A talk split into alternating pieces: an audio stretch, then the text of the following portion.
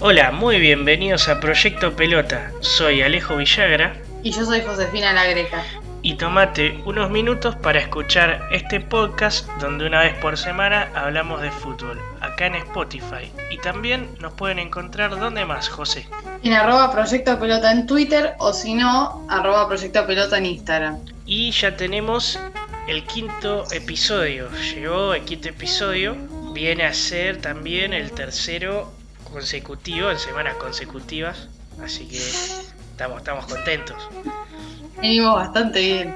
Y bueno, y venimos a hablar de en la primera fecha o la primera doble fecha de las eliminatorias y de los partidos particularmente de Argentina contra Ecuador y Bolivia.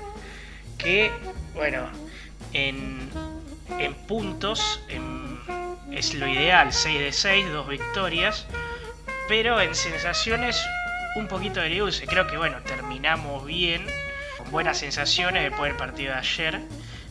Pero por otro lado, contra Ecuador fue una imagen muy, muy deslucida y muy mala. Que yo lo atribuyo también a la inactividad y, las complejidades para formar o sea, una, una lista de 30, 28, 30 jugadores. Pero creo que no hay que sacarle mérito a la victoria de ayer, eh, a la remontada en la altura de La Paz, ganar 2 a 1, después ir perdiendo 1 a 0, encima con lo que nos cuesta a la Argentina la altura. Es decir, es recién nada más que la cuarta vez que ganamos en Bolivia en la altura de La Paz. Y la última vez fue hace 15 años, el 26 de marzo de 2005, también por 2 a 1 y también con Scaloni, pero esta vez en cancha. Exactamente, con Peckerman como director técnico. Eh, bueno, en el 2005 sí nos clasificamos.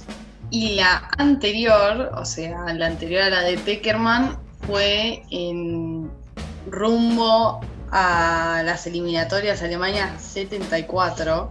Esa sería la segunda vez que le ganamos, porque la primera fue en los 60 eh, pero tiene algo muy particular la de las eliminatorias Alemania 74 porque se llamó la selección fantasma. Que fue él en el 73 la victoria, ¿no? Sí, en el 73, en septiembre. Eh, el 23 de septiembre, si, mal, si no estoy equivocada, pero bueno, septiembre del 73.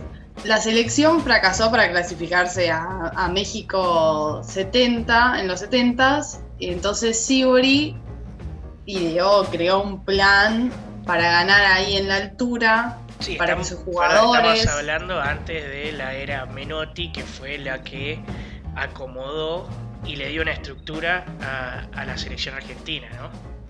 Exactamente, sí.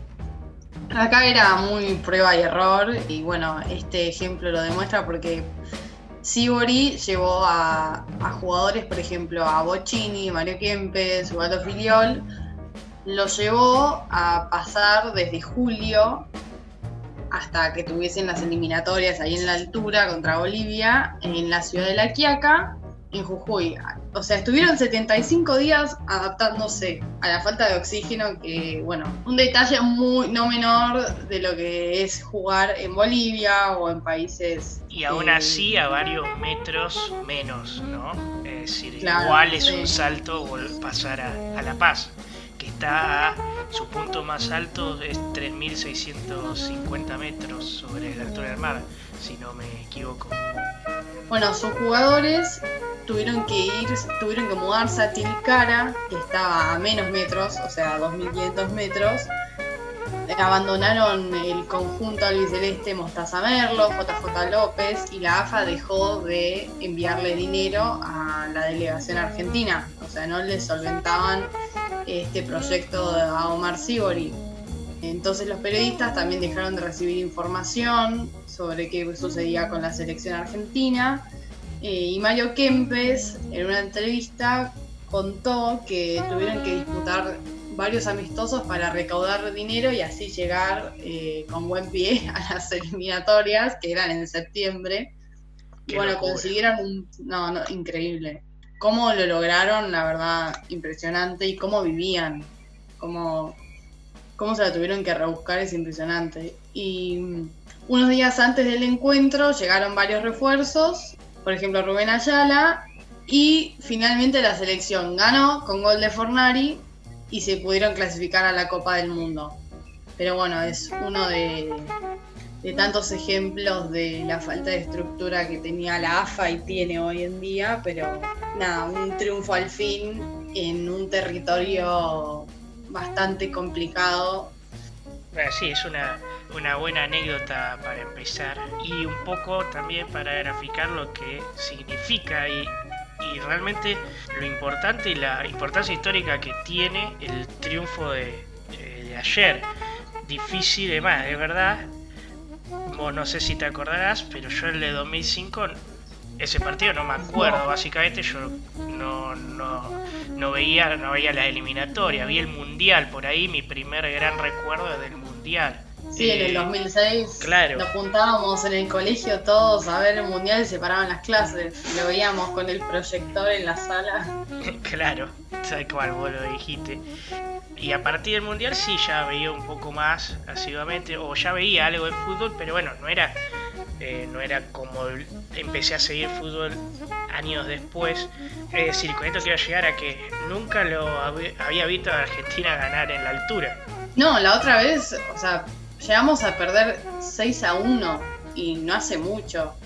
Sí, sí, hace un par de, eliminatorias. De hecho, y que eh, también presente a alguien que nos suele invocar mucho como Moreno Martins, Marcelo Moreno Martins, que es el que más veces le convirtió a, la Argentina por eliminatorias, más que o fenómeno Ronaldo, quien nos, nos convirtió tres, Martins nos metió cinco goles en las, ah, las últimas cuatro eliminatorias. Sí, somos su, su, presa predilecta, claramente. Pero esto sucede cada vez que jugamos en la altura.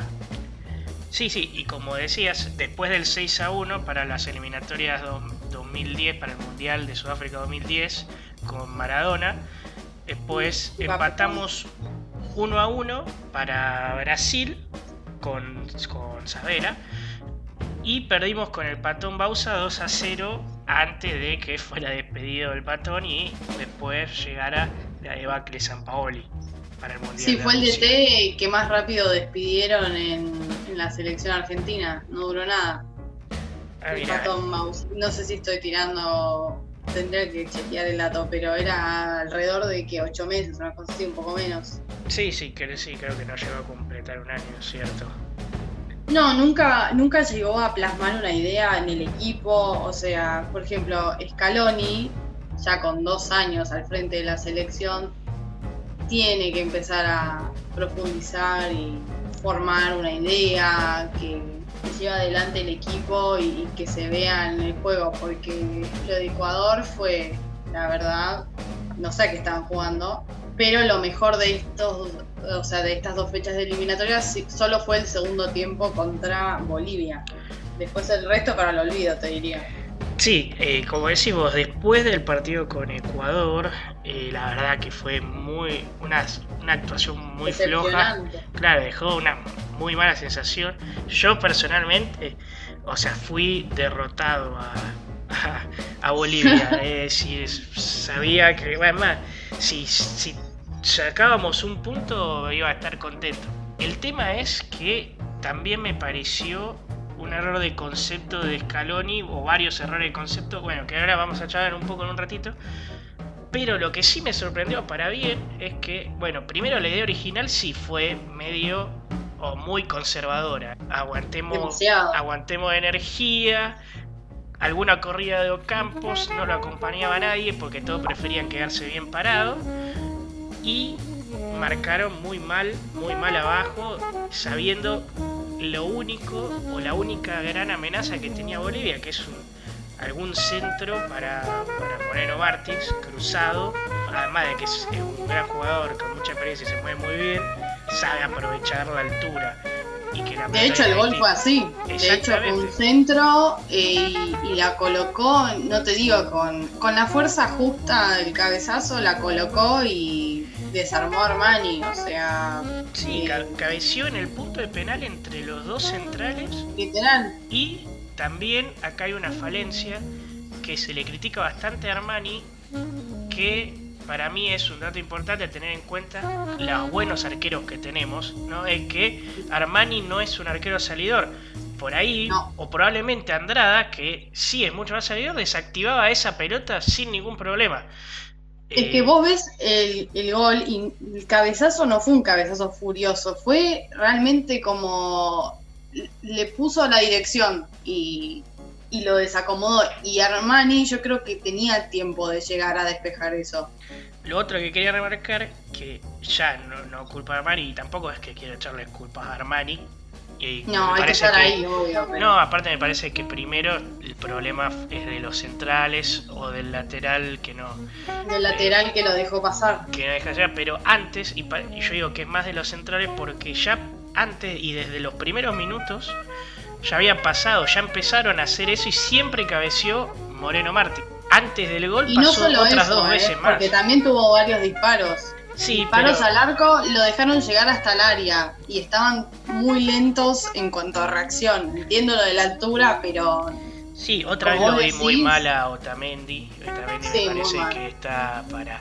No, me parece que esté mal convocado porque, bueno, es uno de los pocos que quedan y como alguien experimentado que tiene dos mundiales encima y que es parte de un, de un grupo que fue muy importante y tuvo muchos años juntos, no me parece mal que sea alguien que le transmita a todos los nuevos lo que significa ser la selección. Me parece que no está para ser titular. No, me parece que, bueno, hubiese estado bueno probar a Petzela, pero bueno, no, no pudo fumarse. Sí, claramente eh, por la lesión, ¿no? Pero bueno. Sí, igual, igual Pesela, es indiscutido, porque Pesela y Otamendi es lo que parece, lo que va a ser la, las, eh, la defensa central. Lo que creo es que lo que demostró Martínez Cuarta estos últimos o estos dos partidos es que está totalmente a la altura y que podría ganarse un lugar, sobre todo con, lo, con el bajo nivel de Otamendi. Sí, Otamendi para mí tiene un tema que es anímico o, carga todavía un poco con el peso de lo que fue la, o sea, perder la Copa América, el final, la final del Mundial. Está bueno, como vos decís, que, que les plasme esa idea a los nuevos que llegan de qué significa ser un central en la selección y toda la historia, pero sí, también como para, para hacerle competencia a los jóvenes está bueno. Sí, claro, por supuesto. Y, y bueno, pero lo que quería en realidad marcar desde el gol de Bolivia es que ahí cambió la actitud del equipo. Se olvidó, se olvidó de la altura, eh, dejó de ser un condicionante. No digo que no tuvo consecuencias físicas, porque por ejemplo Joaquín Correa, que no jugó muchos minutos, ni siquiera en eh, la conferencia de prensa estaba sin aire. Pero en la cabeza jugó de una manera distinta. Empezaron a, jugar, empezaron a conectarse mejor, empezaron a tocar entre eh, Palacios hacia adelante con Messi, Paredes en, la conexión del juego, De Paul también muy bien por la derecha. Campos en los dos partidos fue el mejor, eso no hay duda. Sí, sí. muy buena incorporación a Campos. Empezó a tener más, más movimiento o más oportunidades Lautaro Martínez, que encuentra el gol bueno, en esa carambola rara. Y los últimos 10 minutos del primer tiempo y el segundo tiempo fue todo, todo de Argentina y muy y hasta muy convincentemente. Algo se despertó, parece. Sí, sí, yo creo que eso, que es, eh, creo que la cabeza fue un factor fundamental y lo que me gustó sobre todo es la demostración eh, de carácter. claro, de carácter, el coraje de, querer darlo es que te quedas afuera, no, no podés perder puntos en las eliminatorias, o sea, esto somos también somos Argentina, no, no, podemos estar caídos del bocho mucho tiempo más. Me parece que ya hay que cerrar lo de la Copa América, lo del Mundial. Hizo bien, o sea, esto marca que hizo bien Scaloni en comenzar la renovación y se nota. Obvio el primer partido fue bastante no sé, decepcionante, si querés, por no decir un adjetivo peor, pero pero sí, fue una demostración de carácter y que la Argentina tiene que empezar a, a trabajar eso y mostrarlo más seguido. Si no, no somos rival de nadie. Y las eliminatorias sudamericanas han demostrado ser las más difíciles. Mirá lo que pasó ayer Uruguay contra Ecuador. Sí, sí, sí, claro. La maquinita de Alfaro ya empezó a funcionar, pero. Nada, pero hablando en serio. 4 a 2 le ganó a Uruguay. O sea, Uruguay siempre es candidato. Sí, y, lo hace y lo va a seguir siendo. Eh, es, como vos decís, las, las eliminatorias sudamericanas son muy difíciles porque siempre podés perder puntos donde, donde no los esperás. Pero, pero bueno, volviendo en realidad al, partido, yo creo que como hay aspectos positivos y negativos, más allá de, de, la buena sensación general con la que terminamos, yo creo que los negativos está los cambios que hizo Scaloni, aunque le salió bien el de Joaquín Correa en el segundo tiempo, me parece que los cambios demostraron el miedo que tenía él como entrenador. Eh, él cerró o cerraba el 1 a 1, era feliz con eso. Digamos, sus, sus declaraciones antes del partido, decir que que Bolivia es uno de los mejores equipos del mundo cuando juega local porque no pierde casi nunca. Es decir, no hay forma que eso no les entre a los jugadores. Me parece que ayer... tiene que cuidar los comentarios, tiene que cuidar qué es lo que imbuís en la cabeza de los jugadores, porque está buenísimo lo de la altura, que es muy cierto, pero no puedes ir con la, con la entre las patas a jugar ese partido. Claro, no puede, no puede decir eh, o mostrar miedo de ir a enfrentar a Bolivia. O sea, estamos hablando del peor seleccionado de, las eliminatorias sudamericanas hace por lo menos cinco eliminatorias. Además, Bolivia, la única ventaja que tiene es cuando juega en su país. Después, sí, como vos decís, ha demostrado ser, no sé, tiene flaquezas, es una selección que se desinfla fácilmente en otro, cuando juega en otro territorio que no sea la altura. Y, que encima es una selección boliviana diezmada porque, o sea, con unos problemas de corrupción institucional impresionantes, o sea, encabezado por su técnico venezolano Farías, justo el mismo día, ayer, antes de jugar el partido, la FIFPro o el FIFPro que es el Sindicato Mundial de Jugadores, lo denunció a Farías ante la Comisión de Ética de la FIFA porque lo acusa de no llamar futbolistas de la liga local que estén asociados al sindicato boliviano, el FABOL. Y también otras figuras de, Bolivia, del plantel, que no trascendieron los nombres, pero denunciaron que, eh, que les exigió firmar con un representante, eh, o sea, con la agencia de representante que, tiene él. Se maneja, sí. Es decir, peor, peor situación para Bolivia que esta no hay, sumado a que no tiene chances. Eh, tiene de rehén a los jugadores. Claro, exactamente. O sea, es, eh, es decir, el punto es, no puedes decir que le tenés miedo de jugar a Bolivia y menos a esta Bolivia. No, obvio. La Argentina tiene muchísimo potencial, tanto medio campo como delanteros. Sí hay que ajustar la defensa, claramente, pero bueno, como vos dijiste, saldo positivo, Martínez Cuarta. Montiel me gustó, ¿eh? Te diría. Eh, como que se va caminando como lateral derecho. Le falta, pero. Bueno, yo creo que la actuación de Montiel está sugestionada a un cambio táctico que fue muy positivo que esta es de las buenas que, hizo Scaloni para este partido, ¿no? Que es decir, mm. desde que entra Palacios por Acuña, que también hay que decir el otro lado, es decir, si Acuña no se lesionaba y estaba al 100% hoy, iba a ser titular y este cambio no iba a pasar. Pero al entrar Palacios por Acuña, pasa de ser un 4-3-3, como jugaron contra Ecuador, porque el mm. resto son los mismos, pasa a ser un 4-4-2 en el que De Paul se para bien abierto por la banda derecha, dejó de estar en el, en el medio con Paredes en la misma posición que no anduvo bien contra Ecuador, y ese lugar lo ocupa ahí Palacios y Ocampos abierto por la izquierda.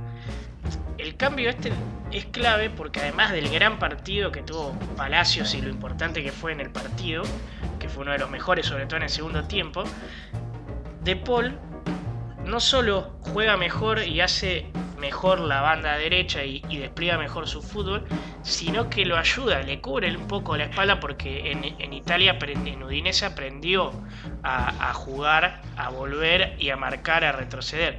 Entonces le cubre la espalda a Montiel, que Montiel fue uno de los que más sufrió contra Ecuador y quedó muy en evidencia.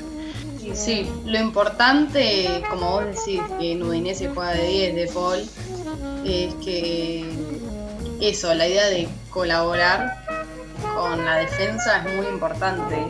Entiendo que Messi no lo haga porque está o sea, concentrado nada más en el ataque y en la elaboración de juego en tres cuartos de cancha para adelante, si querés, pero sí, como moverse en bloque, porque al fin y al cabo eso es lo que lo que le da solidez al equipo, no solo que la línea defensiva tenga que hacerse cargo de si algún jugador los encara. Sí, sí, sí, exactamente. Por eso me parece que si algo bueno dejó este partido contra Bolivia y algo claro le debería haber quedado a Scaloni es que hay jugadores ya que tienen que ser la base y que no pueden salir, ¿no? Es decir, me parece que, bueno, Montiel más o menos se va perfilando en el lateral derecho y viene muy bien en el tándem con Martínez Cuarta porque se conocen muy bien. También, sí, también me parece que eh, con lo que mostró Martínez Cuarta, para la siguiente fecha, cuando esté disponible Pesela, deberían empezar a jugar Martínez Cuarta y Pesela juntos. para, claro, para, no, para ya definir la. Y se van a conocer aún más ahora en Fiorentina. Sí. sí, bueno, sí, para definir la dupla central, que es básicamente como hace Simeone en el Atlético, es armar de abajo para arriba. Sí, sí, o sea, yo creo que antes de esta fecha, doble fecha, estaba claro que la dupla era Pesela y Otamendi. Con el nivel ahora de Otamendi y cómo entró Martínez cuarta, o sea, yo le, le reservo un lugar. Además, bueno, me ilusiono, esto ya es eh, personal, ¿no? Y no, no, sé si podrá pasar, pero ahora que Martínez Cuarta fue a la Fiorentina, me ilusiono con que se gane un lugar y juegue al lado de Pesela, que Pesela obviamente va a jugar porque es capitán de la Fiorentina, no hay duda. Entonces, podríamos llegar a, a Qatar para el 2022 con una dupla central que juega junta todos los fines de semana. Me parece que nunca pasó eh, o nunca nos pasó algo así en Argentina, en la selección. ¿Viste todos los jugadores que nos dio River? Por eso se de River, ¿viste? Bueno, está bien. Eh, Mañana soy de San Lorenzo. sí, y ahora no son más de Barça. no sé, está, está por verse. No, pero bueno, pero sí es cierto, o dijiste algo que, que muchos, o una base importante del, River de Gallardo está ganándose su lugar en, la selección. Armani se lo ganó, Montiel, Martínez Cuarta, y ahora al siguiente punto que iba a pasar era que Palacios eh, claramente no puede faltar en este equipo. Cambió la cara del equipo y potenció, digamos, y haciendo, aunque no sea el más lucido, hace que todo lo demás jueguen mejor de lo que saben jugar. Entonces me parece que Palacios ya no lo puedes tocar y está claro que eh, Paredes es el 5, por lo que ahí el doble 5 Paredes Palacios me parece que ya no lo puedes desarmar de acá hasta Qatar. No, y se ve que hizo bien la lista Scaloni, a pesar de las bajas, eligió bien. Además, tengamos en cuenta que Palacios en el Bayern Leverkusen no, no estaba de titular, no estaba con mucho rodaje. Sí, tampoco Alario, tampoco Alario, pero bueno, eh, ponerse la camiseta de Argentina no le pesó, que eso es muy importante, eh, todo el tema de la cabeza, así que por suerte, entre comillas, se lesionó el huevo Acuña y tuvimos un Ezequiel Palacio que, que hizo funcionar el equipo. Sí, sí. Y bueno, no estamos descubriendo nada, pero Campos fue de los mejores, si no el mejor en los dos partidos. y De Paul por la derecha, ayudando al eventual lateral derecho que todavía no tiene dueño. Eh, me parece también dos claves. Lo que hace que, además, esta estructura, como jugamos contra Bolivia, hace que Messi pueda jugar más arriba, suelto, de lo que quiera, sin involucrarse demasiado en la mitad de la cancha. Y bueno, juegue Lautaro o Agüero arriba, o sea, no, no me enojo con ninguno de los dos. No, Lautaro la verdad le queda muy bien el apodo El Toro. Ese gol que metió de, de, carambola, de, de, intercountry, como decían en la radio. De tosudo nomás, de, ir. Sí, de tosudo, de ir. o sea, eso es lo que quiero ver en un 9. Y la verdad, qué bueno que Lautaro no, bueno, emigró y demostró esa tosudez y ese hambre de gol también en el Inter, porque es titular indiscutible. Bueno, y ahora en la selección me parece que le va a hacer mucha competencia el Kun Agüero. Sí, sin dudas. No me extrañaría que siga siendo el 9 y antes que, que Agüero, que, que, Agüero vaya al banco. Sí, la verdad que hay que, hay que probar, eh, pero se nota que quiere jugar en la selección y darlo todo. Eso es lo que queríamos ver en estos nuevos jugadores. Sí, en definitiva hay, hay un grupo, hay una base más o menos clara. Ahora falta que se consoliden y que empiecen a, a funcionar, que se empiece a ver el juego. Me parece que tiene que aparecer esto ahora, ya no hay mucho tiempo más, y capaz podemos ilusionarnos con la última aventura de Messi con la albiceleste. Sí, y la altura al final jugó a nuestro favor. Sí, nos dio esperanza, aunque sea.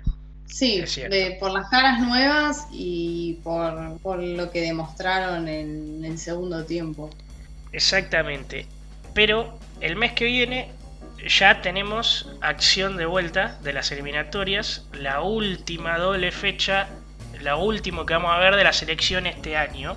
Y son partidos complicados. Mm. ¿Quiénes son? ¿Quiénes son? El 12, más o menos en un mes, el 12 de noviembre, jugamos de local, todavía a definir el estadio, contra Paraguay, que tiene técnico nuevo, pero que ya demostró que trata bien la pelota y quiere parecerse un poco a lo que fue eh, para el Paraguay del, Tata Martino. Y siempre los paraguayos son duros porque te pegan que, que dan calambre. ¿Y el otro? Decímelo despacito. Cinco días después, el 17 de noviembre, en Lima. cumple. Sí, casi para tu cumple. El, en Lima visitamos a Perú, que para mí es el que mejor jugó al fútbol ahora en octubre en esta primera doble fecha de, eliminatorias.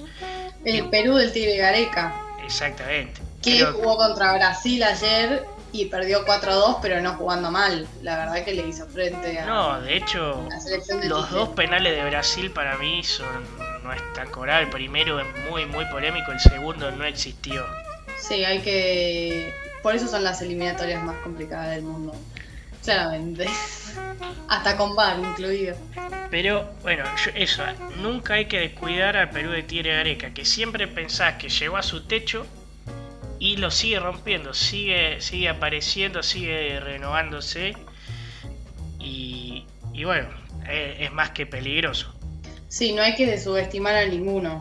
Pero, hay que seguir trabajando la idea y, y no subestimar a nadie. Para mí está o vamos a ver para qué está la Argentina y dónde está parada en marzo, cuando se vuelva a reanudar el año que viene el fútbol internacional, que vamos a tener doble fecha contra Uruguay de local el 25 de marzo y contra Brasil de visitante el 30 de marzo. Eh, partidos, ¿eh? Claramente ahí vamos a ver dónde estamos parados realmente. Y bueno, van a ser creo que los partidos más lindos para ver. Para ver si.